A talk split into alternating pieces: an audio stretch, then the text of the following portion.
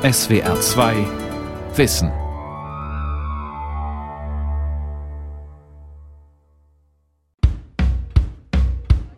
Ich hätte es mir auch wirklich zugetraut, das Studium, aber so den letzten Willen hat sie einfach nicht, das durchzuziehen und so einen riesen Aufwand da reinzustecken. Und deswegen habe ich es dann abgebrochen. Und du wirst 21, 22, 23 und du kannst noch gar nicht wissen, was du willst. Und du wirst 24, 25, 26 und du tanzt nicht mehr wie früher.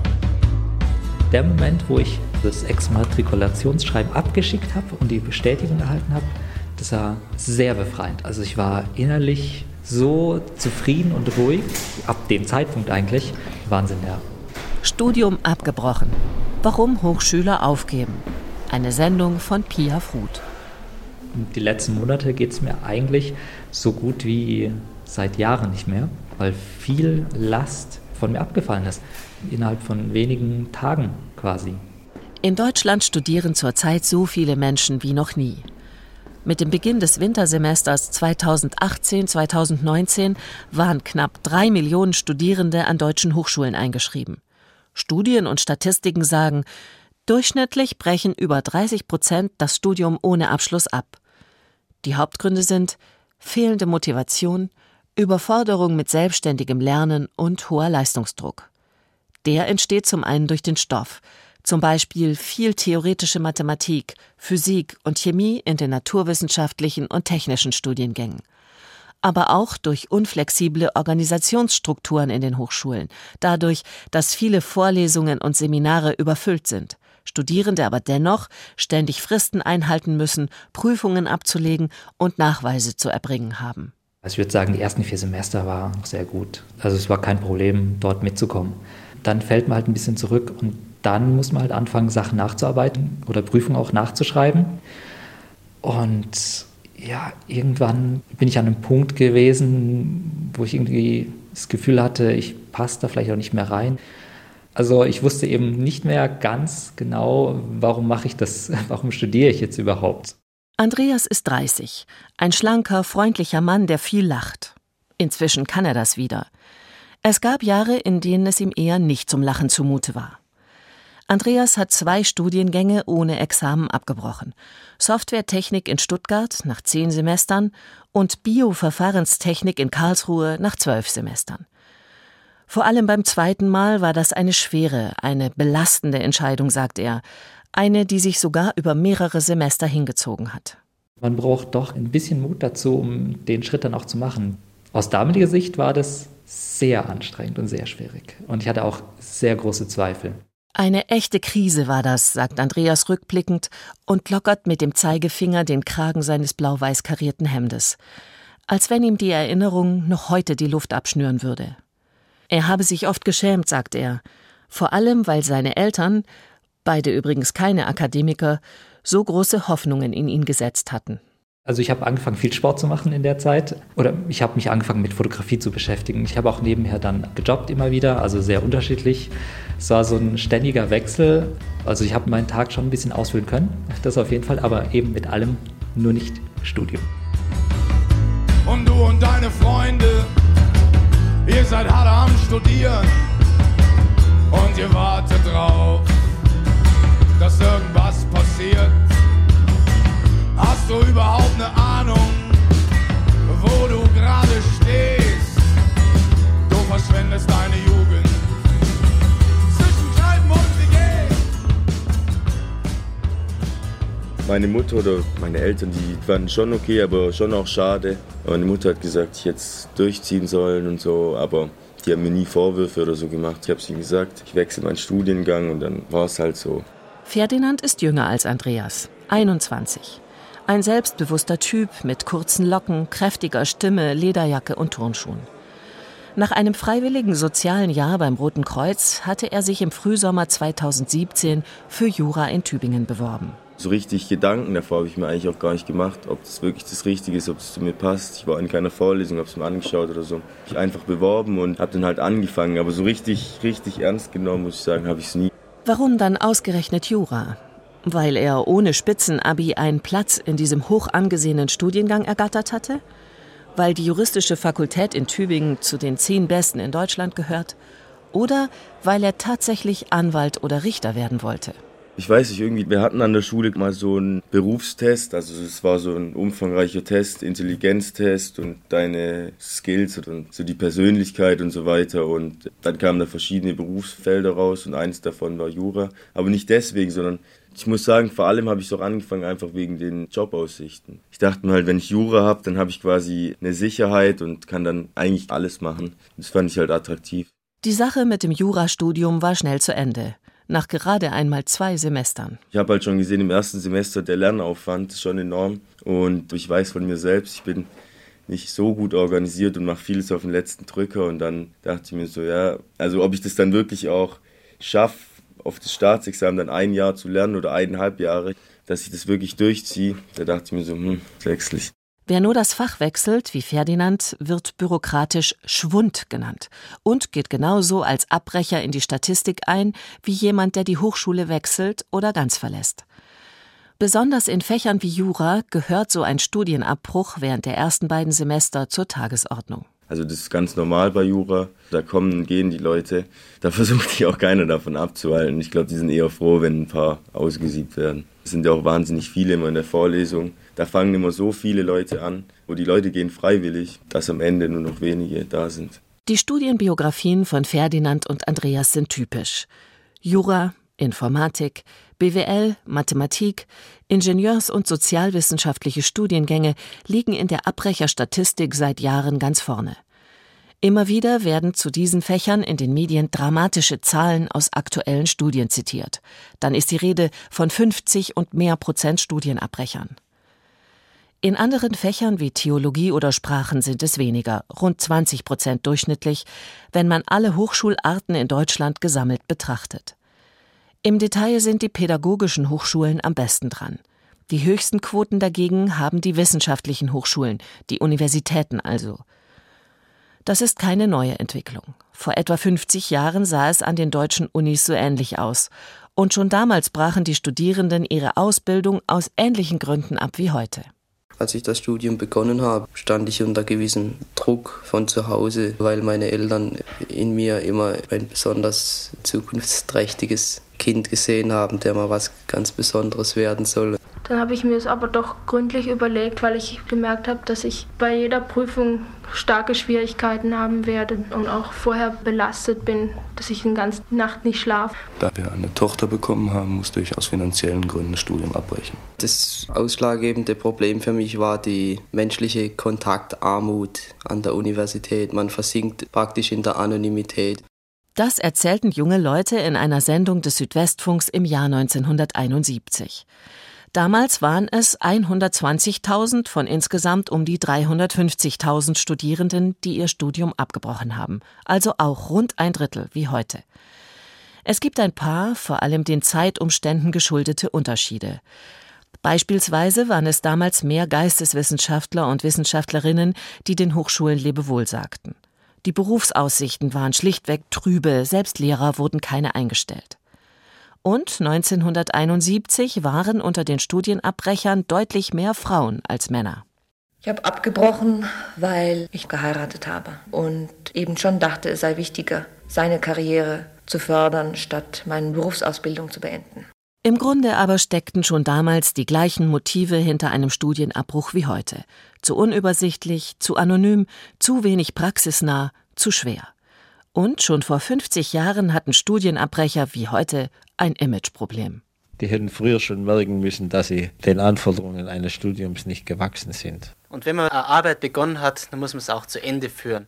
Also ich finde halt, wenn die schon so lange zur Schule gehen durften und wenn man ihnen dann auch noch das Studium bezahlt und wenn sie dann plötzlich aufhören, das finde ich nicht richtig. Denn die Steuerzahler müssen ja auch für die Leute aufkommen und die bringen ja nachher nichts. Schon in den 70ern hieß es, Studienabbrecher würden die Staatskassen belasten und dem Arbeitsmarkt nichts bringen.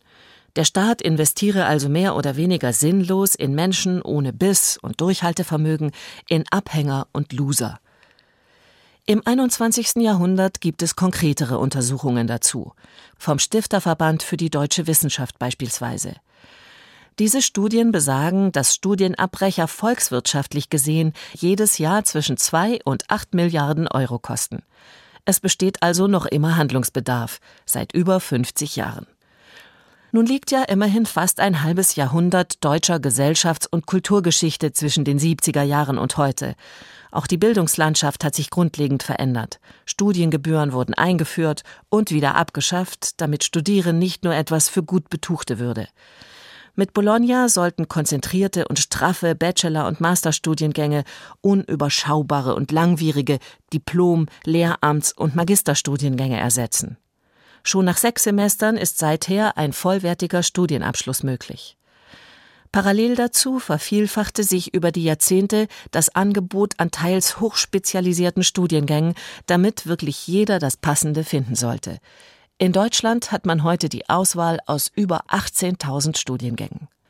Doch statt zu beflügeln und zum Durchhalten zu motivieren, führte all das eher zu zusätzlichen Problemen statt zu einer Lösung.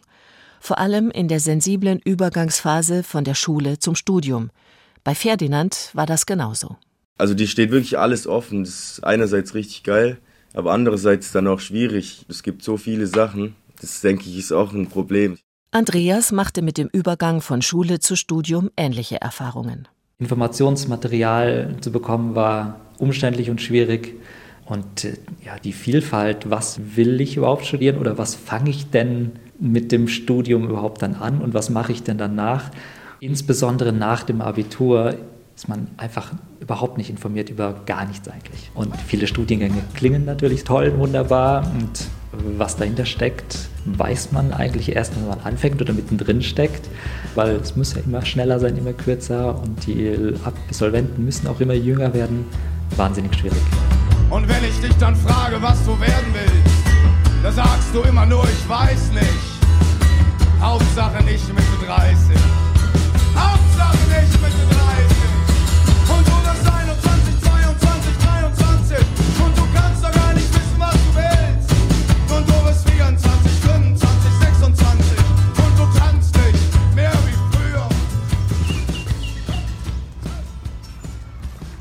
in Tübingen liegt die psychotherapeutische Beratungsstelle für Studierende.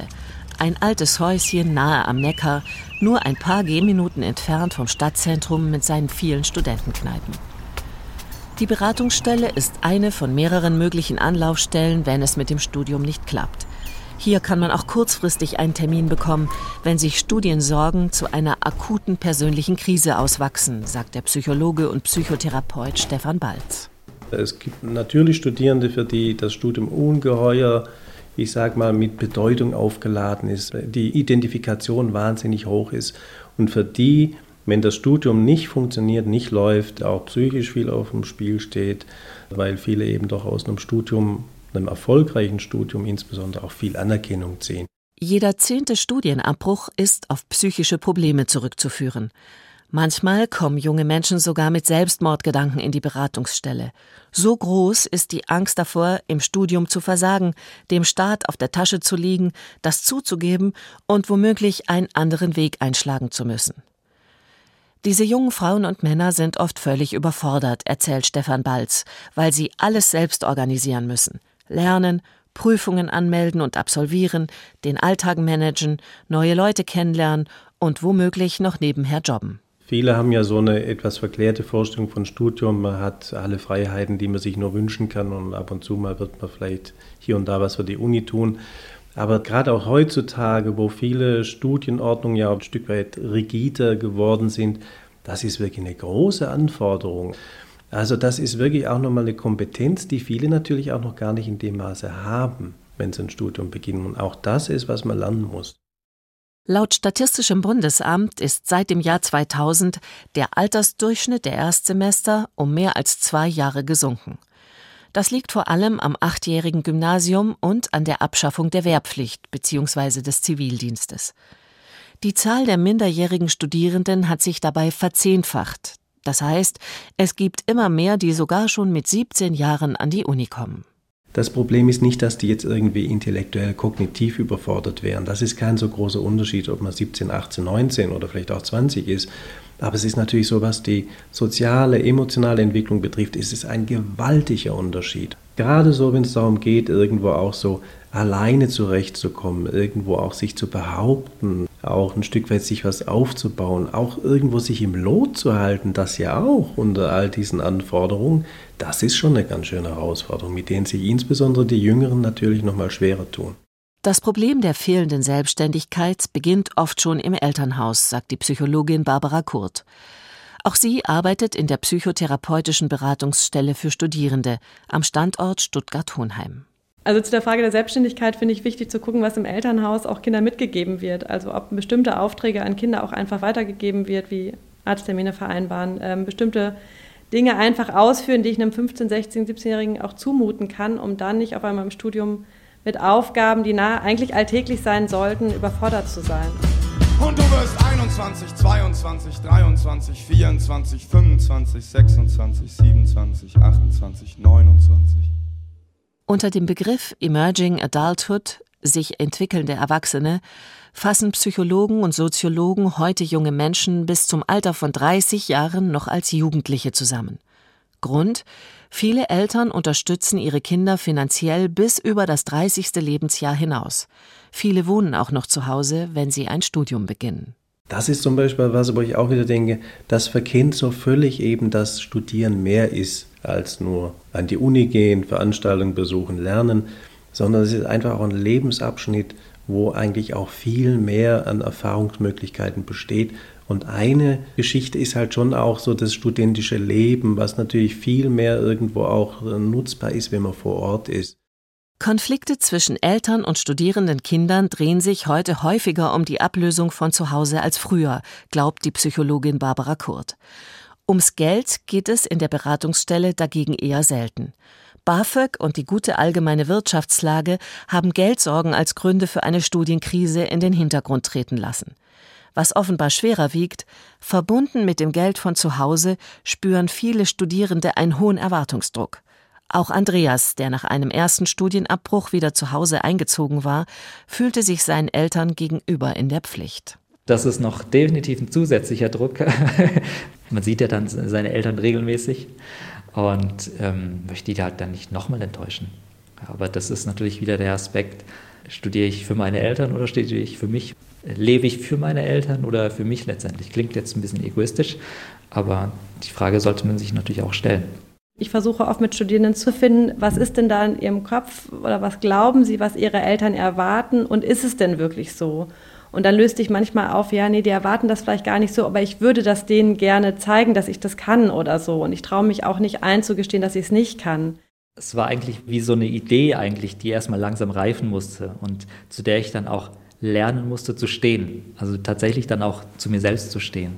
Ich habe dann auch durch Mithilfe meiner Freundin auch dann tatsächlich, ja, zwar jetzt nicht unbedingt an einem Morgen, aber ich würde sagen innerhalb von wenigen Tagen tatsächlich dann gesagt, okay, jetzt, jetzt mache ich den Schritt, jetzt reicht es langsam auch und ich bin mir sicher, wohin ich möchte, was ich machen möchte und mich dann auch exmatrikuliert. Von der Politik sind in den vergangenen Jahren milliardenschwere Studien in Auftrag gegeben worden, um den wahren Ursachen für einen teuren Studienabbruch auf den Grund zu gehen und Konsequenzen daraus zu ziehen. Die Ergebnisse sprechen eine deutliche Sprache. Es braucht mehr Information an den Schulen über Studienfächer, aber auch über die verschiedenen Hochschultypen und ihre Schwerpunkte. Dann konkrete Orientierungstage oder gar Orientierungssemester an den Hochschulen und persönliche Auswahlgespräche, um herauszufinden, ob jemand wirklich für den gewünschten Studiengang geeignet ist. Das, gibt Psychologin Barbara Kurz zu bedenken, hat nämlich nicht unbedingt etwas mit dem Abischnitt zu tun. Ich glaube, es gibt Menschen, die unglaublich gut lernen können und trotzdem dem Stoff nicht gewachsen sind, weil sie merken, sie sind überfordert mit der Struktur bzw. der fehlenden Struktur an der Uni. Und es gibt, glaube ich, Menschen, die in der Schule weniger gut lernen konnten oder auch wenig Interesse hatten oder auch wenig Zugang zum Stoff hatten aus unterschiedlichen Gründen und an der Uni dann aber gut äh, in dem Fach aufgehen, was sie dann studieren. Auch mehr Betreuung und Begleitung in den ersten beiden Semestern können helfen, ein Studium durchzuhalten neue Beratungsstellen, mehr studentische Lerngruppen, pädagogisch kompetentere, empathischere Dozentinnen und Dozenten, gerade für Studienanfänger, und mehr Praxisbezug. Die baden-württembergische Wissenschaftsministerin Theresia Bauer will die Hochschulen mit einem speziellen Förderprogramm animieren, genau diese Dinge künftig anzubieten. 2019 und 2020 stellt die Landesregierung rund 22 Millionen Euro zur Verfügung, damit Studierende ein einmal begonnenes Studium auch wirklich zu Ende bringen.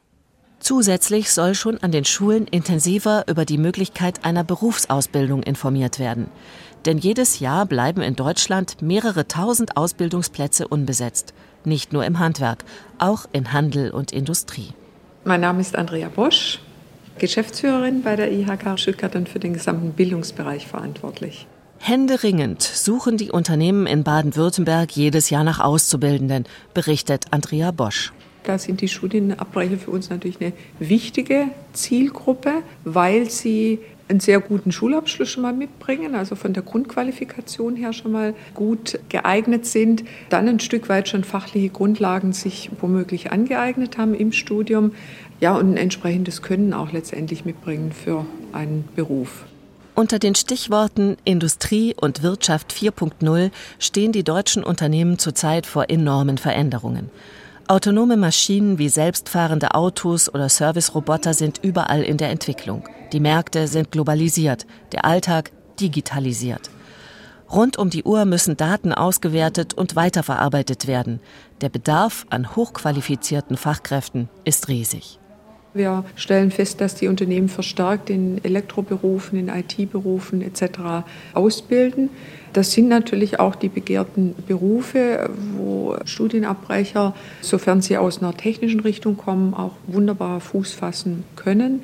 Wir haben auch äh, spezielle Programme, beispielsweise im IT-Bereich. In Stuttgart an der IT-Schule gibt es so ein Modell, das nennt sich Speed IT wo ein äh, Bewerber innerhalb von 24 oder sogar 18 Monaten dann zum erfolgreichen Abschluss als Fachinformatiker kommen kann. Schon 1973 wurde im Tübinger örtlichen Arbeitsamt erstmals in Deutschland eine Stelle eingerichtet, die sich speziell um die Vermittlung von Studienabbrechern kümmerte. Damals begann der Einzug des Computers in die Arbeitswelt. 90 Prozent der deutschen Unternehmen erklärten in einer Studie damals, gerne auch Menschen mit einem abgebrochenen Studium einzustellen. Wer mehrere Fremdsprachen sprach, programmieren konnte oder sich im Steuerwesen auskannte, hatte sehr gute Chancen, einen Job zu finden, auch wenn er oder sie an der Hochschule gescheitert war. Ganz ähnlich wie heute, sagt IHK-Geschäftsführerin Andrea Bosch. Es ist ein gesellschaftliches Problem. Wir stellen immer mehr fest, dass es viele, viele Kandidaten gibt, die einfach hier eine Fehlentscheidung getroffen haben, die, die wirklich besser aufgehoben wären in der dualen Ausbildung. Es ist eine Verschwendung von Ressourcen, hier zwei oder drei Jahre an einer Hochschule zu verbringen und die Zeit nicht zu nutzen. Und du wirst 21, 22, 23 und du kannst noch gar nicht wissen, was du willst. Das Deutsche Zentrum für Hochschul- und Wissenschaftsforschung hat gerade eine große Studie durchgeführt. Der zufolge beginnen über 40 Prozent aller Studienabbrecher innerhalb eines Jahres eine Ausbildung. Nach insgesamt mehr als 20 Semestern in verschiedenen Studiengängen hat sich auch Andreas für diesen Weg entschieden. Ich selbst habe aber tatsächlich genau eben, so wie meine Familie eher gedacht, Studium ist wichtig. Ja. Nur Studium zählt, nur letztendlich ein Master dann zählt auch. Und eine Ausbildung ist einfach weniger wert und hat wenig Zukunft. Also, dass man praktisch gesellschaftlich so ein bisschen abgestempelt ist, was ja eigentlich absurd ist. Aber ich habe damals tatsächlich so gedacht. Und wenn man mit Freunden halt darüber reden kann, die eben nicht so hohe Erwartungen an einen haben wie vielleicht die Eltern, dann hilft es natürlich auch ungemein, wirklich ein bisschen ein sachlicheres Bild zu bekommen, ein neutraleres Bild einfach von den verschiedenen Möglichkeiten. In einem mittelständischen Stuttgarter Unternehmen lässt sich Andreas jetzt 18 Monate lang ausbilden zum Fachinformatiker für Systemintegration. Schon bevor er sich an der Uni exmatrikulierte, hatte er, trotz seiner 30 Jahre, immerhin zwei Zusagen für einen Ausbildungsplatz. Es gab Gespräche, die waren sehr intensiv und anstrengend, weil man fast schon an die Wand genagelt wurde und ausgefragt wurde ohne Ende bis ins kleinste Detail, wann man warum, wie, was gemacht hat. Wichtig ist aber trotzdem, dass man eben zu sich selbst steht und nichts bereut eigentlich, weil es gibt keinen Grund, sich für irgendwas ja, zu entschuldigen. Man muss einfach nur zu sich selbst stehen und sicher sein, genau das, wofür ich hier dann sitze in dem Gespräch, das möchte ich auch, das will ich auch. Andreas ist im Programm Speed IT der IHK untergekommen und er ist zum ersten Mal seit Jahren wirklich zufrieden und glücklich. Das Betriebsklima sei super, sagt er, und die Jobaussichten auch. Wahrscheinlich wird er von seinem Ausbildungsbetrieb übernommen. Außerdem hat Andreas vor ein paar Monaten seine Freundin geheiratet und sich endlich vom Erwartungsdruck der Eltern befreit. Die haben ihren Frieden gefunden und freuen sich dann auch für mich, weil die auch gemerkt haben, mir macht es Spaß. Ja, die Enttäuschung ist mittlerweile fast vergessen, würde ich sagen. Es braucht vielleicht noch ein bisschen, bis das Thema Studium gar nicht mehr aufkommt. Aber glaube ich, die meisten Eltern verkraften das dann doch irgendwann, weil für sie das Wichtigste tatsächlich ist, dass das Kind glücklich und zufrieden ist und nicht später mal eigenes großes Haus hat und super viel verdient und Professor Doktor ist. Ferdinand, der ehemalige Jurastudent, ist auch zufrieden mit seiner Entscheidung. Und demnächst will er mit Freunden eine WG gründen. Also ich bin 21 jetzt, es wird schon langsam Zeit, dass ich mal auf eigenen Beinen stehe. Inzwischen studiert Ferdinand statt Jura Medien- und Politikwissenschaften in Tübingen.